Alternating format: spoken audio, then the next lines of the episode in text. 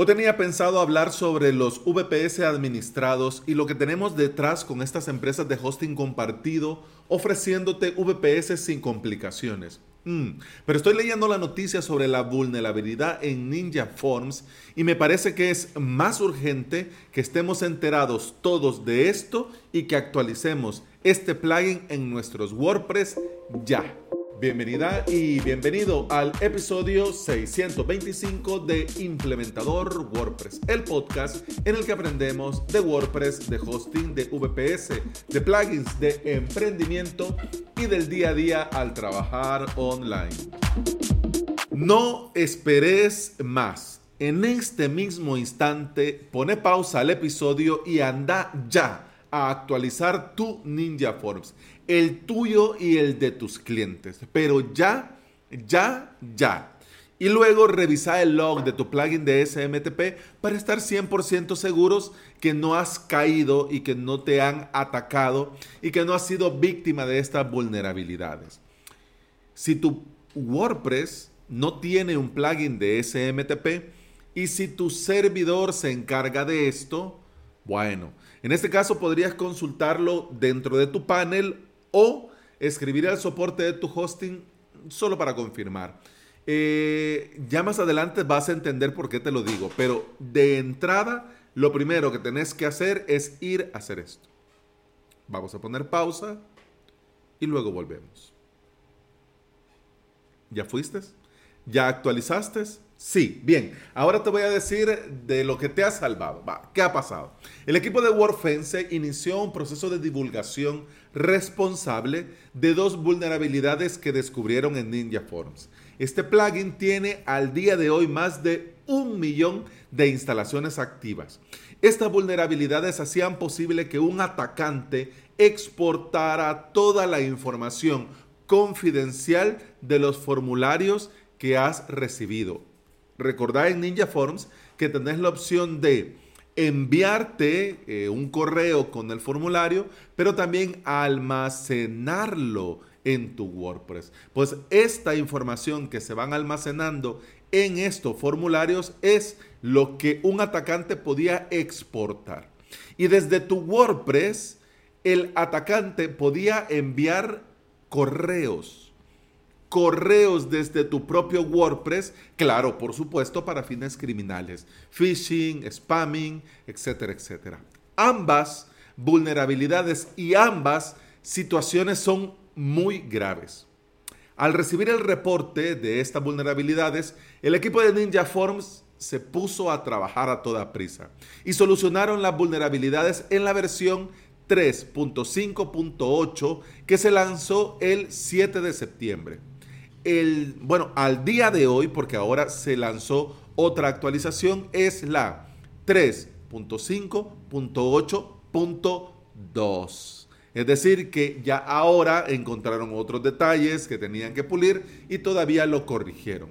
Porque pasó la 3.5.8.1 y ahora estamos en la 3.5.8.2. Bien, Ninja Forms es uno de los plugins de cabecera para crear formularios en nuestros WordPress. Es gratis y aunque tiene extensiones de paga, no todo el mundo las necesita, por lo tanto se queda con el plugin gratuito del repositorio. Entre sus funciones tiene la opción de exportar todos los formularios y enviárselos al administrador por correo. Pero esto no lo implementaron del todo bien y dejó abierta una peligrosa vulnerabilidad grave, muy grave. Mira que si me ves ahí que medio me sonríe, es porque me asusta lo que pueden llegar a ser estos atacantes y cibercriminales con estas vulnerabilidades. Pero bueno, sigamos, que vamos a medio camino apenas.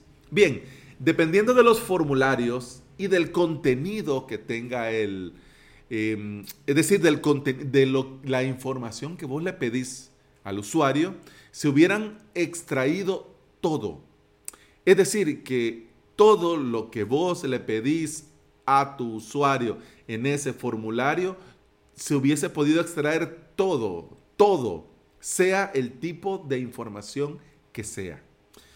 Y bueno, además el atacante podría aprovechar tu WordPress, tu SMTP y la reputación de tu dominio para atacar a usuarios en general e incluso a tus propios clientes. Imaginémonos con todos los datos que ya han exportado estos atacantes, estos cibercriminales, imaginemos que ya exportaron estos formularios y con estos formularios ya tienen datos de tus clientes. Bien, desde tu propio WordPress, aprovechándose de estas vulnerabilidades, imagínate que envían una super oferta en la que ofrecen un mega, hiper, ultra, super descuento. Bien, pero esto lo tenés que aprovechar porque no se va a repetir y deben de pagar en este momento. Claro, mira, es una mega, hiper, ultra, super oferta. Claro, tu cliente al recibir un correo tuyo de tu sitio enviado desde tu WordPress con tu dominio, con tu cuenta de correo, vos pensás que se le va a hacer raro bueno, quizás sí, quizás no. Si es un loco friki como yo, mira, yo lo vería raro y yo te escribiría, hey, mira, me ha llegado este correo. ¿Es cierto esta promoción? ¿Lo has enviado vos? ¿Qué está pasando? Sí, sí, es cierto. Va, sí, claro, ok, chivo, va, va. No, pues, eh, mira, me llegó esto.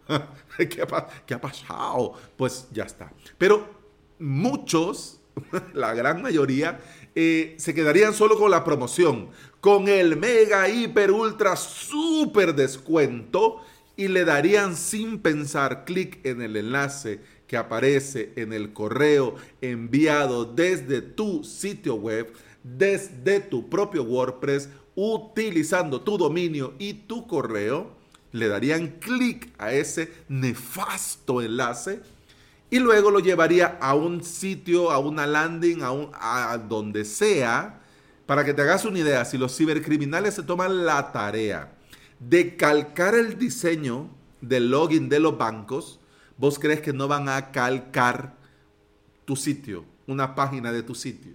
Claro, por supuesto. Y bien, viene tu cliente, ay, cayó, le dio clic y va a esta página y sin dudarlo, porque, ojo, confían en vos, confían en tu buen hacer, en tu expertise, en tu experiencia, en tu criterio, que haces muy bien las cosas, que mantienes todo seguro y actualizado. Y como confían en vos, en tu marca, en tu empresa, en tu emprendimiento, van a dar clic en el enlace y a donde los lleve para aprovechar la mega, hiper, ultra, super promoción, van a poner sus datos de su tarjeta o van a acceder con su cuenta de PayPal. A este momento el atacante se va a quedar con todos los datos y los va a ocupar para lo que les dé la gana. De entrada, ya te digo yo, van a clonar esa tarjeta, van a gastarse el saldo de esa tarjeta y van a vaciar la cuenta de PayPal. Ya te lo digo yo, de entrada. De hecho, hasta podrían comprar criptomonedas y nadie se va a enterar de nada. Ya te digo yo, cuando el cliente venga y se dé cuenta que ya no tiene nada en la tarjeta y bueno, más bien dicho, que tiene la tarjeta topada al límite máximo y que dentro de su cuenta de PayPal ya no tiene nada, ya va a ser demasiado tarde. Y ya lo ha perdido todo. ¿Por qué? Porque él fue y puso los datos. Ya lo que haga el ciberatacante, el cibercriminal con esos datos, ya se fue de su control. ¿Ya? Bueno, claro. Y lo que es peor, muchos usuarios que quizás ni se han dado cuenta que han sido víctimas, van a comenzar a escribirte pidiéndote el mega, hiper, ultra, super descuento de la promoción que acaban de comprar. Ah, mira, esto es solo un ejemplo para que, te, para que te imagines lo que podría llegar a pasar. En estas cosas de la seguridad, por lo menos yo lo hago así.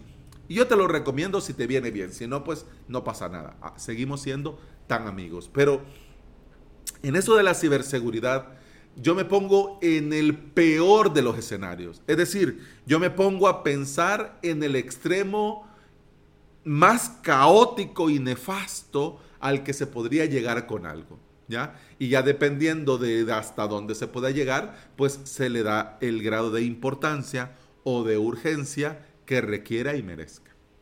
Pero vamos a ver, también el atacante incluso Eh, solo a manera de ejemplo, vamos a otro ejemplo. Podría enviar correos para restablecer la contraseña. Porque, ojo, aprovechándose de estas dos vulnerabilidades, el atacante, además de poder extraer información, también puede enviar correos desde tu instalación de WordPress.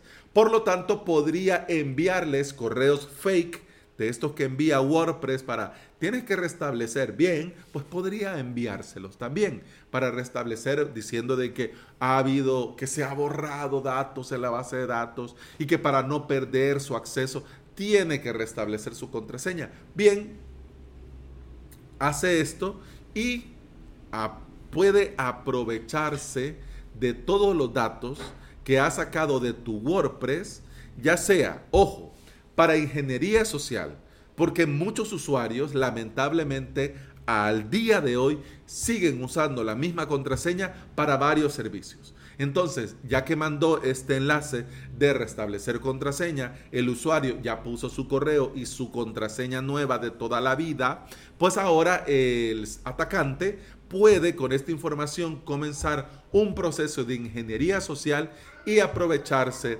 de tus usuarios, de tus clientes y por supuesto de vos para poderle poner todo fácil y que pueda hacerse de una base de datos de gente a la que pueden, te iba a decir J-O-D-E-R, pero como es un podcast eh, family friendly, te diría eh, estropear el día. Bien, mira, ya vamos terminando. Ay, ay, hace, no, todavía tengo café, espérame. Mm. Ah, café negro que me alegro. Bien, ahora sí que te pasa el susto. Espérame, le voy a dar otro sorbito al café para darte tiempo que te pase el susto. Y te quité de la cabeza esa imagen de, del hackeo y todo lo que te acabo de contar. Espérame. Bien. Aquí me están viendo raro porque estoy grabando podcast, haciendo pausa y tomando café. Pero esa es la magia del podcasting, porque aquí estamos solo vos y yo. Bien, ¿qué debemos hacer? Como te decía en el inicio, lo primero es actualizar. Luego, hacer un repaso en búsqueda de procesos sospechosos. Por ejemplo, el log del SMTP para verificar que no hayan salido correos eh, extraños a tus clientes, que no hayas enviado vos ni nadie de tu equipo. También verificar usuarios y permisos, es decir, si de repente ves un editor o un administrador que no debería, pues eliminarlo. Luego buscar contenido extraño, ya sea en las entradas, en las páginas, en los productos y revisar si en la configuración de algún plugin hay cambios en las notificaciones de correo. Por ejemplo, en Ninja Forms, que es el plugin del que estamos hablando ahora. Eh, que sí, que cuando alguien rellene el formulario le llegue a este correo y en ese correo veas un nombre ahí todo raro, arroba todo raro.com. Pues ya, entonces esas cosas se tienen que revisar. Y con Ninja Forms, ¿qué hacemos con Ninja Forms? ¿Lo quitamos? ¿Lo cambiamos? No. Adiós, motopedorra. Mm, fíjate que no.